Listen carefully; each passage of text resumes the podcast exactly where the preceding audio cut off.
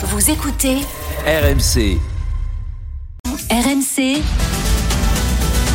le coup de main IMO. Avec Jean-Louis Deloro, toutes les questions IMO que vous vous posez. Bonjour Jean-Louis. Bonjour Anaïs, bonjour Peggy. On va une nouvelle fois parler du diagnostic de performance énergétique, le fameux DPE, car il y a encore du changement. Oui, il y a encore du nouveau et on ne va pas se mentir, hein, ça devient de plus en plus compliqué de s'y retrouver pour les propriétaires comme pour les locataires. Mais on va tout vous expliquer. Alors, qu'est-ce qui change? Je vais commencer avec les locataires qu'on a, car on a eu quelques précisions cette semaine. Vous savez, à compter du 1er janvier 2025, les logements classés G en matière de DPE, c'est-à-dire la pire note possible, vont être interdits à la location.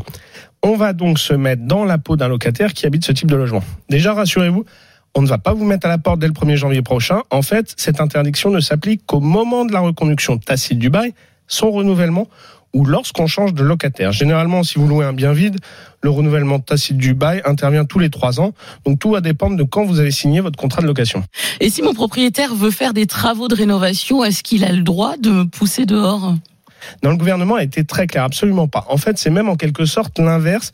Si votre propriétaire veut vous donner un congé pour travaux afin de se mettre en règle niveau DPE, vous avez parfaitement le droit de le refuser. Dans ce cas-là, l'interdiction de location d'un logement G ne s'applique plus pendant toute la durée du bail. Personne ne peut vous obliger à déménager, même temporairement. Vous allez me dire que se passe-t-il au moment de la reconduction Ouais. classique du bail? Eh bien, Là encore, hein, votre propriétaire bailleur aura toujours le droit de vous louer si vous refusez un congé pour travaux. Et dans ce cas-là, l'obligation de travaux ne commencera qu'au changement de locataire. Vu que le marché de la location est très tendu et que les, tra- et que les travaux ça coûte très cher, les propriétaires et les locataires vont sans doute certainement trouver un terrain d'entente pour ne rien changer. Et je vous rappelle que les propriétaires n'ont déjà plus le droit d'augmenter le loyer pour les logements classés F ou G. Et du côté des propriétaires, justement, qu'est-ce qui, est, qu'est-ce qui change? Qu'est-ce qui est modifié? Alors déjà, le mode de calcul du DPE va changer pour les petites surfaces. On parle de, euh, celles de moins de 40 mètres carrés. Celle-ci était mécaniquement pénalisée pour plusieurs raisons. Je vais vous en donner une.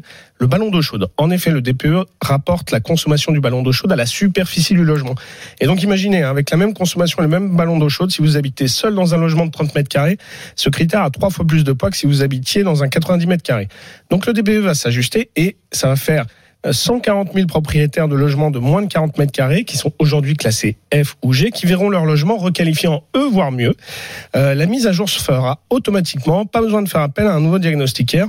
Pour voir si vous êtes concerné et récupérer votre nouveau DPE, vous pouvez déjà vous rendre sur le site de l'ADEME, Observatoire DPE Audit.